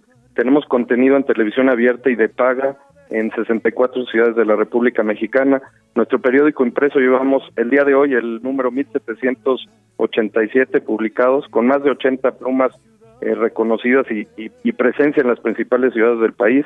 Eh, me da mucho gusto eh, decir que el mes pasado fuimos el grupo de medios digitales más visto en México, con un poco más de 93 millones de usuarios únicos.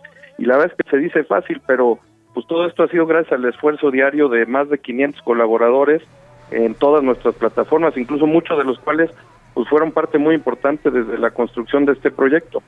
Claro. Ángel, tú, tú has sido empresario toda la vida, tú, tú vienes de una familia eh, de, de empresarios, tu abuelo, tu padre, tú continúas estos negocios familiares, pero tú decides incursionar en algo, en algo totalmente novedoso para ti que incluso desconocías. ¿Cómo ha sido tu experiencia? ¿Cómo te sientes hoy al frente de este grupo del Heraldo Media Gracias. Group? Eh, en, un, en un momento además en el que la mayor parte de los medios estaban echándose para atrás por el recorte de presupuestos de publicidad y el Heraldo iba hacia adelante. Sí, fíjate, eh, te platico, nosotros en la parte empresarial, nuestro grupo va a cumplir en, eh, dentro de cuatro años casi 100 años en México. Empezamos en otros giros, en la parte automotriz, como, como mucha gente sabe, la parte financiera, y estamos por cumplir 100 años. Y siempre habíamos tenido la inquietud de hacer algo más por México, en donde, en donde podamos dejar huella. Y algo que no mucha gente sabe, no, eh, también la familia ya había incursionado en medios de comunicación.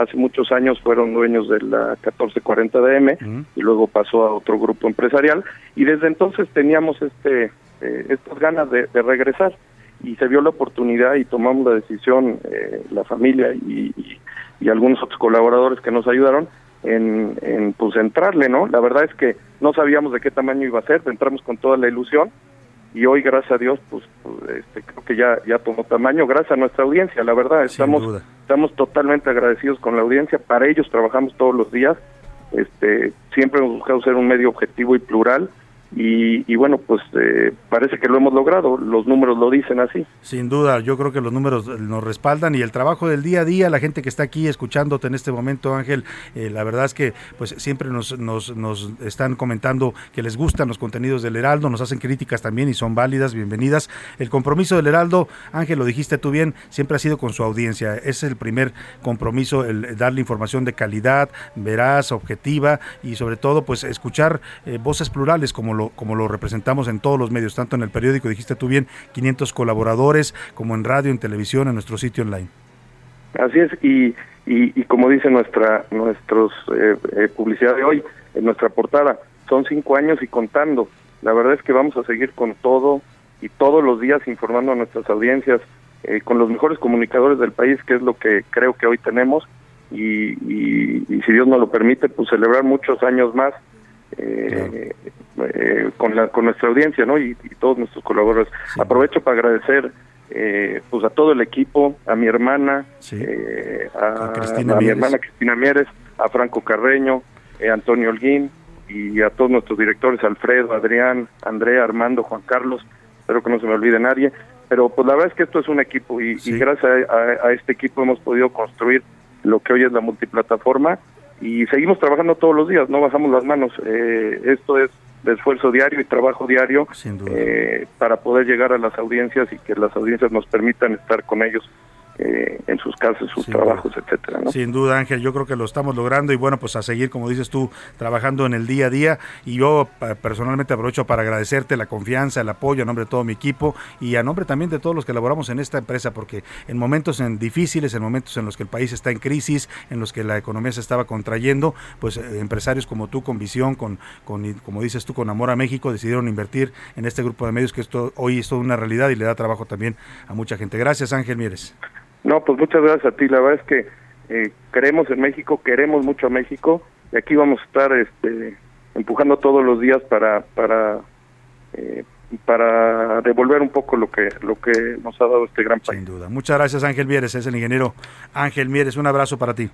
Gracias, un abrazo, Salvador. Felicidades al ingeniero Ángel Mieres y a toda la gente del Heraldo de México. Lo dijo bien Ángel, este grupo es eh, producto de un equipo de trabajo desde nuestros directivos, que ya los mencionó él, y todos, ¿eh? reporteros, camarógrafos, editores, eh, pues, gente de producción en radio, producción en televisión, eh, diseñadores. No espero que no se me pase nadie, pero todos somos un gran equipo y hacemos una, pues, una labor siempre pensando en usted, que es nuestro público y nuestro principal objetivo. Felicidades a todos en el Heraldo México. Vámonos a la pausa a bailar con Daft Punk y esta canción que se llama Lose Yourself to Dance. Piérdete bailando. Vámonos a la pausa.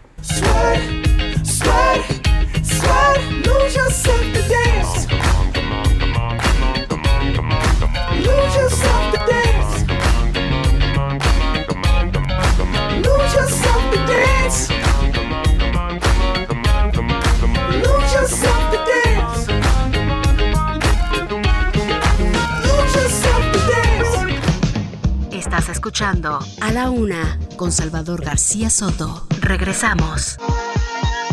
Ya estamos de vuelta con A la Una con Salvador García Soto. Bienvenido a tu dosis de buenas noticias. Mi nombre es Zoila Alegría. Los artistas Chavis Mármol y Perla Ramos, así como el escultor Claudio Ríos, serán los encargados de transformar en una pieza de arte el tronco de la palmera de la Glorieta de la Palma. Los mexicanos producirán una escultura que refleje la estancia de la palmera durante 100 años en Paseo de la Reforma. En su visita, Perla, Claudio y Chavis estudiaron el ejemplar, tomaron medidas y exploraron la composición de la madera con la que crearán una obra de arte que permita conservar la esencia de la palmera originaria de las Islas Canarias.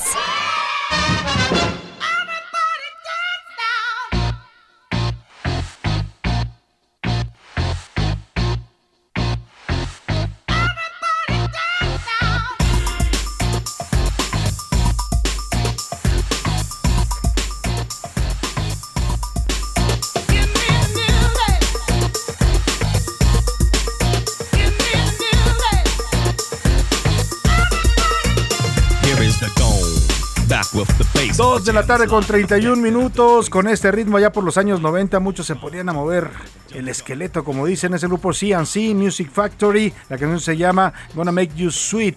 Everybody Dance Now. Los hacemos sudar, todo el mundo a bailar ahora. Súbanle un poco a este ritmo noventero. Estamos celebrando la semana del baile y de la danza aquí en A la Una.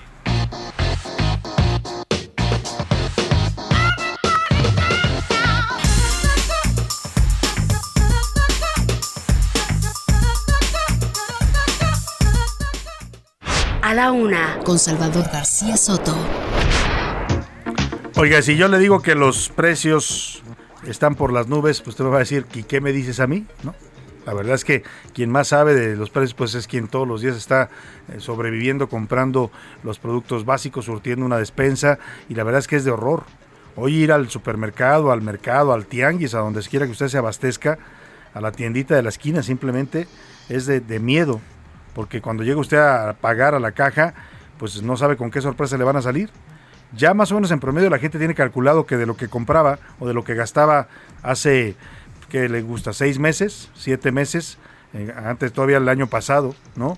Eh, eh, en su despensa común, pues hoy se está gastando el doble de ese tamaño son los incrementos en todos los productos. ¿eh? La mayor parte de los productos han subido de precio, sobre todo los básicos, los que son parte de la canasta básica, alimentos tan básicos como la tortilla, como el aguacate, el limón, eh, la leche, el huevo, la carne, todo está de verdad eh, disparado. Ante esta emergencia, porque se ha considerado ya así, una emergencia casi llegamos al 8% de inflación, no se veía esto desde 2001 hace más de 20 años que no tenemos una inflación tan fuerte en México, pues el presidente López Obrador anunció la semana pasada que este miércoles, pasado mañana, no, perdón, sí, pasado mañana, va a ser el miércoles, va a dar a conocer este plan antiinflacionario del gobierno federal. Dijo que iban a tratar de controlar la inflación, primero se pensó que era un tema de control de precios, algo que los empresarios y todo el mundo salió a decir, a ver, los analistas, no, no eso no funciona, ¿no? En una economía abierta como la que tenemos, el gobierno no puede fijar precios eh, fijos, valga la redundancia,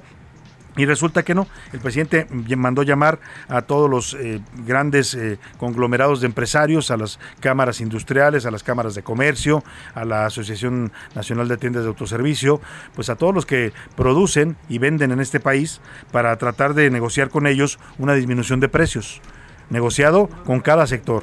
O sea, aquí la idea es que los empresarios pues le pongan también un poco de sacrificio al asunto, sacrifiquen ganancia para bajarnos los precios a los mexicanos que nos están literalmente asfixiando. Vamos con Iván Márquez porque este miércoles se presenta este programa y tenemos algunos avances hoy en su columna del Universal Mario Maldonado, que le mandamos un abrazo, todavía anda pues en la, medio de la persecución de la Fiscalía General de la República, revela por dónde vienen los, los, los descuentos y en qué porcentaje pueden bajar algunos productos en este plan que va a presentar el presidente López Obrador. El plan antiinflacionario que negocia el presidente López Obrador, el cual contempla establecer precios justos a 24 productos de la canasta básica, incluye un recorte de ganancias entre un 5 y un 20% para las empresas. Es por ello que las grandes compañías de alimentos y bebidas se verán afectadas, ya que estarían obligadas a asumir gran parte de los costos para que al final los consumidores perciban el cambio. Esto, según información del periodista Mario Maldonado. Pero esto no solo impactará a dichos negocios, sino también a sus resultados financieros. Y es que la mayoría tienen acciones en la Bolsa Mexicana de Valores. Empresarios implicados en hacer los ajustes afirman que la inflación obedece a asuntos internacionales, ajenos a ellos. Es por esta situación que el presidente de la Coparmex, José Medina Mora, rechaza el control de precios del gobierno federal. Claramente en contra del control de precios. Cuando un gobierno impone un control de precios, eso distorsiona los mercados y eventualmente quien paga las consecuencias es el consumidor. Esta medida ocurre en medio de una crisis económica que atraviesa el país. Así lo dijo para los micrófonos de A la Una con Salvador García Soto, Valeria Moy, directora general del IMCO creo que estamos en esta situación, una economía estancada con inflación. Y estancada, pues me refiero a que, por lo que vimos con estos últimos datos del INEGI, los últimos seis meses del año pasado, pues no solo no crecimos, sino que decrecimos. La economía mexicana se hizo más chiquita. Así, empresarios y el presidente Andrés Manuel negocian para garantizar precios justos en productos de la canasta básica. Vamos a garantizar precios justos, precios de garantía. Tengamos un precio parejo de una canasta básica que se pueda comprar al mismo precio. Para la una con Salvador García Soto, Iván Márquez. Ahí está el presidente, decía vamos a negociar precios de garantía, no, no precios oficiales, pero sí precios de garantía en algunos productos, sobre todo los alimentos.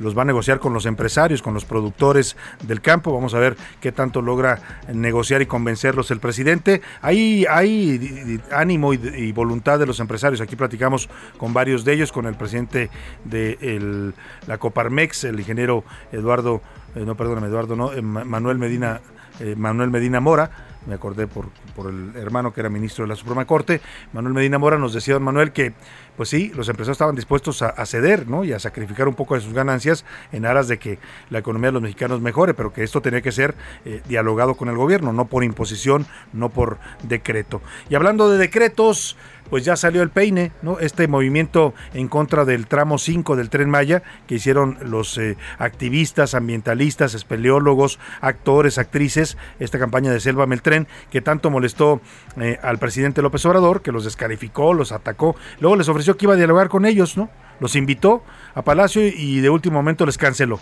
con el pretexto de que no iba a ir Eugenio Derbez, entonces ya dejó plantados ahí a un montón de, de, ambientalistas, espeleólogos que venían desde muchos de ellos desde allá, desde la Riviera Maya, para dialogar con el presidente, pagaron sus boletos de avión y nada, el presidente no los recibió y los dejó literalmente con un palmo de narices. Bueno, pues hoy, hoy reconoció el gobierno federal, el propio presidente y la secretaria del Medio Ambiente, Luisa María Albores, que efectivamente, como aquí se lo dijimos en este espacio, lo publicamos también en las serpientes escaleras del diario Universal, no hay, nunca hubo estudios de impacto ambiental antes de construir este tramo 5 del tren Maya que va de Cancún a Tulum. Es decir, el gobierno federal violó la ley ambiental, porque la ley dice que cualquier obra pública o privada, cualquier cosa que se vaya a hacer y, sea, y vaya a afectar una zona ambiental, tiene que tener un estudio de impacto ambiental previo a su ejecución. Acá primero dieron la orden, como dicen, primero eh, se lanzaron y después averiguaron. El presidente dio la orden al ejército, el ejército mandó sus máquinas, eh, sus bulldozers empezaron a talar la selva, arrasaron con todo, flora, fauna, animales, todo lo que había a su paso. Eh, poniendo en riesgo incluso los acuíferos subterráneos de la Riviera Maya, del tren de la península del Yucatán, de, la zona Maya, eh, y hoy ya reconocen que efectivamente no hubo permiso de estudio de impacto ambiental. ¿Y sabe cómo lo justifican? Porque tienen un decreto un decretazo del presidente para justificar la destrucción de la selva. Eso sí, dice López Obrador que va a ser un plan para rescatar las zonas arqueológicas que están en este lugar. Si nunca se dijo que estuviera poniendo en riesgo las zonas arqueológicas, lo que se decía es que ponía en riesgo la flora, la fauna y a los ríos subterráneos. De eso no dijeron nada. Escuchemos cómo reconoce la secretaria del Medio Ambiente, Luisa María Albores, que había estado calladita, calladita, ¿no? Ya sabe que en este gobierno los floreros del gabinete calladitos se ven más bonitos. No había dicho nada hasta que el presidente la autorizó y esto es lo que dice que efectivamente violaron la ley al no haber un estudio de impacto ambiental. En el caso de la fase 1 que se ve acá en rojo, el tramo 2 que se ve en naranja y el tramo 3 que se ve en morado, se tienen ya manifiestos de impacto ambiental de forma definitiva. En los otros tramos, recordar que lo que se hizo fue que el día 22 de noviembre del 2021 hay un decreto, un decreto para hacer un permisos provisionales. ¿Y desde cuándo acá los decretos pueden violar la ley? Se supone que el presidente cuando toma protesta de su cargo, lo primero que dice es ofrezco eh, cumplir y hacer cumplir la constitución y las leyes que de ella emanen. Y esta ley que violaron es la ley general de eh, estudios e impacto ambiental que pues dice claramente que debe haber un permiso de impacto ambiental antes de cualquier obra pública. ¿Por qué no lo hubo aquí? Pues porque el presidente no se, no se esperó ni lo pidió. Dijo que se haga. Y yo creo que ya después mandaron a sacar el decreto, ¿no? Para justificar, darle una justificación legal bastante cuestionable. Así está el asunto del tren Maya. Y vamos rápidamente. Oiga, Don Goyo, no sé si es el calor, ¿no? También ya le dio calor a Don Goyo, el volcán Popocatépetl. Ha tenido varias exhalaciones en las últimas horas. José Luis Sánchez, platícanos. Así es, Salvador, buenas tardes. Se trata de al menos 36 exhalaciones de baja intensidad acompañadas de vapor de agua, gas, gas y algo de ceniza. En las últimas 24 horas, desde las 2 eh, de la tarde del, de ayer domingo a las 2 de la tarde de hoy, 36 exhalaciones, todas ellas acompañadas, ya les digo, de agua, gas y ceniza. De acuerdo o con sea, tranquilito, tranquilito, pero se está echando ahí sus. Tranquilito, pero de todas formas, sí destaca el Centro Nacional de Prevención de Desastres, la, el CENAPRED, esta actividad que no es normal. Son 36 exhalaciones y 15 minutos de tremor, que son estos como oh, acompañados de ciertos 36 en 24 horas, estamos hablando de pues casi 2 por hora. Casi 2 por hora. El, el semáforo, el semáforo se continúa en amarillo fase 2. Se exhorta a no acercarse al volcán. La gente no debe de acercarse al volcán. Y bueno, hay una diferencia entre cada 15 minutos se empieza a sentir o se siente un tremor, un tremor que, este, una especie de vibración. Pues aguas, aguas con Don Goyo. No, nos vaya a dar un, susto, Don Goyo. Tranquilícese, por favor. Échese su cigarrito y fume lo que quiera, pero no nos saque un susto, mayor. Oye, hablando de sustos, ayer los eh, trabajadores, y digo sustos porque eh, trabajar en este país a veces se convierte también en un tema de terror. Cuando te llega tu pago, dices, ¿qué es esto? Todo lo que me frigo para lo que me pagan, pero bueno, ayer fue Día Internacional del Trabajo, aquí en México se conmemoró y hubo dos versiones, que ya tiene tiempo que pasa esto, ¿no? La versión por un lado de los sindicatos independientes que marcharon por las calles de la Ciudad de México, hicieron una concentración en el Zócalo con discursos, pancartas, incluso exigencias y acusaciones en contra del gobierno de López Obrador, y el otro que fue el evento oficial del día del primero de mayo, Día del Trabajo, del presidente López Obrador en la refinería de Dos Bocas. ¿Por qué en Dos Bocas? ¿Qué tiene que ver Dos Bocas con el Día del Trabajo? Pues nada, porque ya le organizaron un evento muy bonito, ¿no? Todos los trabajadores sentaditos con su casco, muy bonito todo, ¿eh? De haber costado una lana, pero pues allá se fue a conmemorar el presidente el Día del Trabajo. Cuéntame, José Luis. Así es, aquí en la Ciudad de México, Salvador, cerca de las nueve y media de la mañana, eh, un conglomerado de cerca de 75 mil personas es lo que trae las cifras oficiales del gobierno de la Ciudad de México, integrado por algunos miembros de la Coordinación Nacional de Trabajadores de la Educación, del Sindicato Mexicano de Electricistas e integrantes de la Asociación Sindical de Trabajadores del Instituto de la Vivienda, así como sexo servidoras, trabajadoras del hogar, algunas también trabajadoras de otros eh, de otras instancias. Sindicato de telefonistas, también, de telefonistas también, algunos también sindicatos de enfermeras, de médicos, en fin, varios sindicatos se reunieron ayer para marchar luego de dos años en el que no hubo marchas por el Día del Trabajo. Partieron del Monumento a la Revolución, llegaron hasta el Zócalo Capitalino, ahí hicieron una, la verdad es que un, un, evento desangelado, no acostumbrado. No lograron llenar el Zócalo. Así es, había además algunas células, no se logró, te digo, como amalgamar bien este, este evento. Había células por un lado, por el otro, no Como que faltó organización, ¿no? Exactamente, por parte de los trabajadores. Y del otro lado, allá en Tabasco. Oye, y qué fuertes las quejas, ¿eh? Porque ahí escuché yo un discurso de Francisco Hernández Juárez tiene no sé cuántos años ya el señor Hernández Juárez, no sé si es más viejo que Matusalén, no, no digo en su edad, sino como líder del sindicato de telefonistas de la República Mexicana, ¿no? Lo que antes era Telmex, hoy son las empresas de Carlos Slim, ya lleva por lo menos tres décadas en, el, cargo, y ayer se quejó de que el gobierno de López Obrador no estaba dialogando con los sindicatos, dijo no hay diálogo con el sindicalismo de este gobierno que prometió un cambio, un cambio que pues simplemente no ven los mexicanos. Así es, bueno, pues el señor tiene 72 años y sí lleva 37 al frente de este sindicato. La mitad de su vida. La mitad de su vida prácticamente. Y bueno, ya te decía, mientras tanto, en Tabasco hubo un evento en el cual también asistió, digo, a lo mejor porque es su tierra, pero asistió el, el eh. secretario de Gobernación, Adán Augusto López, con el presidente López estaba Obrador. Toda la plana ahí. Y estaba toda la plana mayor ahí, que era como la anfitriona, porque ahora la señora despacha ahí. Es la, constructora de dos bocas, ¿no? Así es. Y durante la presentación, si quieres, vamos a escuchar primero a Andrés Manuel López Obrador, que, en frente de los trabajadores de dos bocas se expresó así. Que un evento muy bonito, muy bien organizado, ¿eh? Los trabajadores sentaditos, todos con su casco, aquello parecía. Uniformaditos. O sea, haga de cuenta que parecía la Alemania nazi, así, todo, todo muy limpiecito, muy ordenado, ¿no? Así fue organizado. Sí, sí, sí. Para lucir pues para que el presidente se luciera en el Día del Trabajo con su ah. discurso. Escuchemos parte de él. Un saludo, así, cariñosísimo, a todos los familiares de los trabajadores, las familias de ustedes. Me gustó mucho lo que decía un trabajador, lo que me anima a estar aquí es para conseguir el sustento de mi familia. Que vivan los trabajadores y sus familias. Sí, que vivan los trabajadores. El presidente se fue a trabajar, a, trabajar, a celebrar nada más a los trabajadores de dos bocas, pero no pudo haber mencionado a todos los del país también, ¿verdad? Porque, y sí, señor presidente se trabaja para ganar el sustento de la familia, algo que no muchos o algunos no conocen, ¿no? Algunos que en, su vida han tenido un trabajo fijo por ahí, dicen. por ahí dicen. Y bueno, esto, estos aplausos era en la parte de adelante, Salvador, adelante donde se escuchaba bien el aplauso. Pero en la parte de atrás, donde había otros trabajadores que ya no estaban como tan vigilados de que cumplían decían, con lo, con lo que se le dijeron, a la hora de la presentación del secretario de, de Gobernación, Adán Augusto López, pasó esto. Si Fue cuando el maestro de ceremonias anuncia a los que están presentes, va anunciando Rocío Nale, le aplauden, anuncia al presidente, le aplauden, pero cuando anuncia a Dan Augusto, híjole, es que a Dan Augusto, como el presidente lo trae ahí en, la vitrina, ¿no? lo anda levantando a cada rato, lo destapa, dice que es corcholata, que no lo es, pero que sí lo es, pero que no lo es. Bueno, pues parece que le empiezan a cobrar las facturas. Escuche usted, en su tierra, a Dan Augusto López, de donde era gobernador hasta hace unos meses, vea lo que le pasó. Rocío Nale García.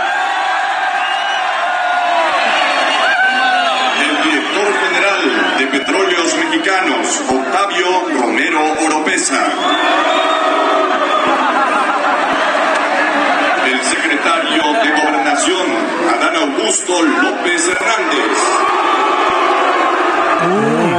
eso sí calienta, como dice el presidente. Eso sí calienta. Porque además es muy pronunciado. era gobernador, fue senador por ahí. Conoce Tabasco como pocos.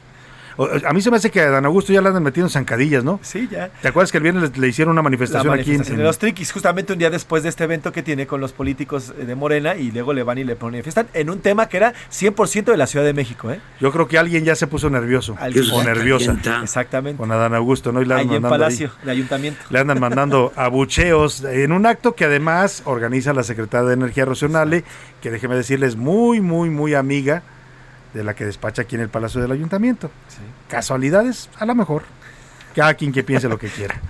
Vámonos al hablando de este tema del Día del Trabajo, los eh, señores curuleros de San Lázaro, Pepe Navarro y el maestro Enrique Canales le hicieron una canción a los trabajadores de México. Les hacen una pregunta.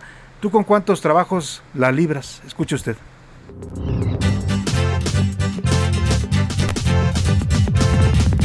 más que no me alcanza ni para una manzana. Más chamba a buscar, más chamba a buscar, más chamba a buscar, más chamba a buscar, más chamba a buscar.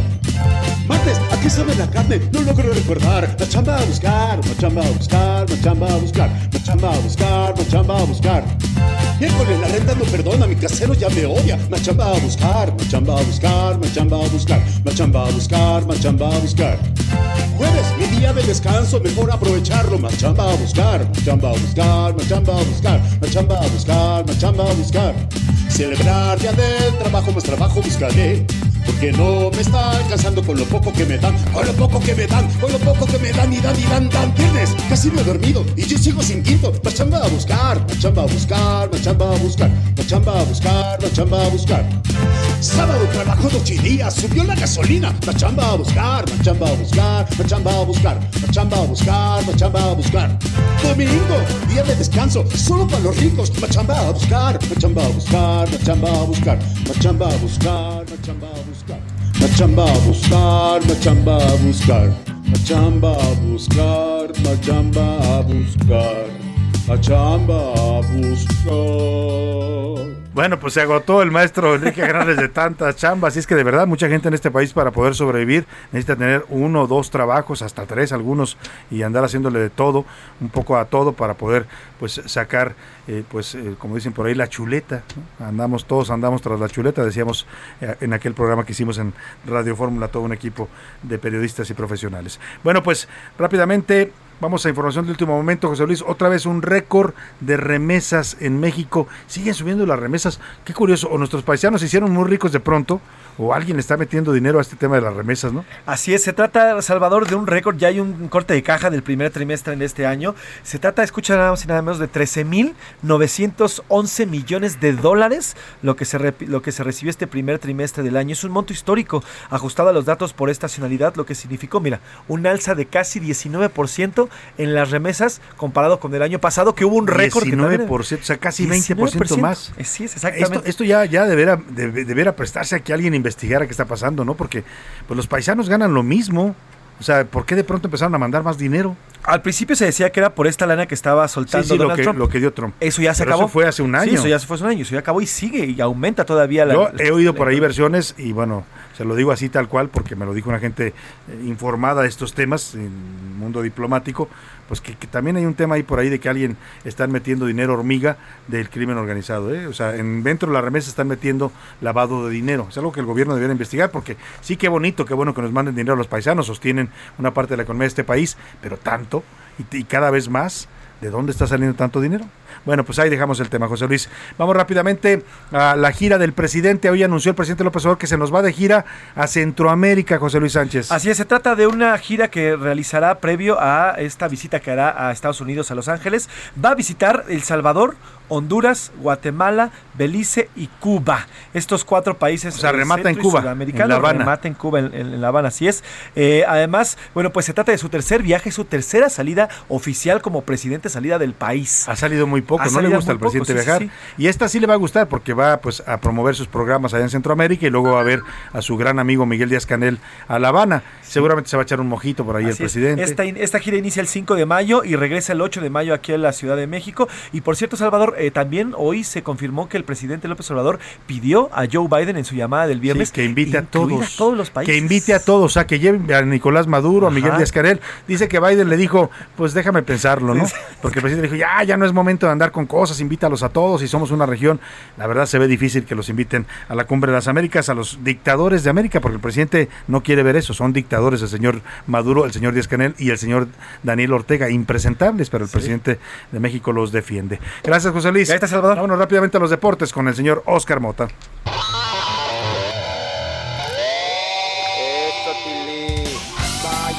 Venga, Tili. Venga, Tele. ¿Cómo estás, Oscar Mota? Mi querido Salvador García Soto. Hoy un gran día para ganar. Felicidades, por supuesto, al Heraldo de México por estos eh, cinco años. Y la cabina muy bonita, ¿no? Por cierto. Eh, rápidamente, en temas de fútbol, mi querido Salvador, terminó ya la temporada regular de la Liga MX. Hay que destacar algunos resultados. Ayer Pumas le termina pegando 2 a 0 al líder Pachuca. Con esto termina entrando a la repesca. Eh, no hay como que festejar de repente mucho. Al final de cuentas es el sitio número 11. Ahora sí, apoyados por esta nueva manera en la que pueden calificar hasta 12. Entraron de manera directa. Entonces el equipo de Pachuca entró, por supuesto, Tigres, Atlas y el América. Esos son los cuatro ya seguros. Están directos. ¿Los otros cuatro se van a jugar su boleto? Es correcto, y ya hay horarios. Se acaban de publicar hace unos minutos los horarios. Pongan mucha atención. Cruz Azul contra Necaxa es a un partido, ¿eh? O sea, esta re- Esa muerte, pues. Esa muerte súbita. El Se que gane, ganó y el que perdió, Tal pierde, cual, perdió. tal cual. Cruz Azul contra el equipo de Necaxa, sábado 7 de mayo a las 5.45 en el Azteca. Ese mismo sábado, Monterrey contra el equipo de San Luis y el domingo, Puebla contra Mazatlán a las 5 de la tarde y Chivas contra los Pumas. Salvador ¿Cuánto le García vas a poner, Oscar Mota?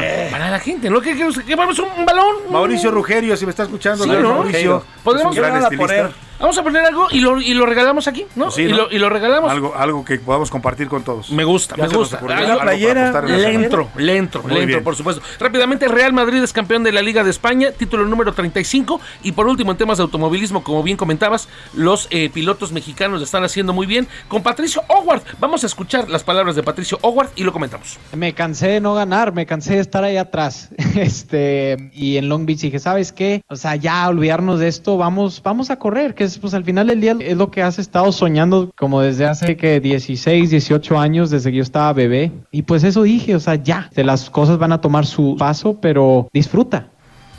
Patricio Howard ganó la IndyCar en Alabama. Es el tercer triunfo que tiene Patricio. 22 años de edad, es regiomontano. Y lo que dice, o sea, ya no quería Ya perder. se cansó de Mm. perder, ¿no? Exacto. Y dijo, a ver, para eso estás aquí, para ganar. Es correcto. Oye, ¿sabes cómo ganó Gran Patricio mensaje. Howard? ¿Cómo Este ganó? primer lugar en la IndyCar. Se levantó ayer, eh, se sentó en su cama y dijo, hoy, un gran día para Es un ganar. gran día para ganar, por supuesto. Y se lo aventó ahí Don Pato Howard. Muy Está en. McLaren y es probable que en un par de años pueda estar en Fórmula 1. O sea, lo ves que llega a la Fórmula Sin 1. lugar a duda. Yo creo O sea, que dos, tres años. Estamos ante una buena racha del automovilismo mexicano. Es sin correcto. ¿no? Y yo creo que se puede llegar a empatar en un momento Checo y Patricio Howard. Podrían estar al mismo tiempo en la Fórmula 1. ¿eh? Muy bien, pues muchas gracias, Oscar Mota. Oye, un gran día para ganar. Gracias a todo el equipo, a Priscila Reyes en la producción el entretenimiento de este programa, a José Luis Sánchez en la coordinación de información, a Laura Mendiola en la coordinación de invitados, en la redacción Milka Ramírez, Miguel Zarco, Iván Márquez y Diego Gómez, aquí en cabina a Rubén Cruz, nuestro asistente de producción y nuestro operador también, Alan, y bueno, por supuesto, a usted. Que pase una excelente tarde, provecho, quédese aquí con Adriana Delgado y el dedo en la llaga, yo lo espero mañana a la una. Por hoy termina A la Una con Salvador García Soto. Un encuentro del diario que piensa joven con el análisis y la crítica. A la Una con Salvador García Soto. De lunes a viernes de 1 a 3 de la tarde.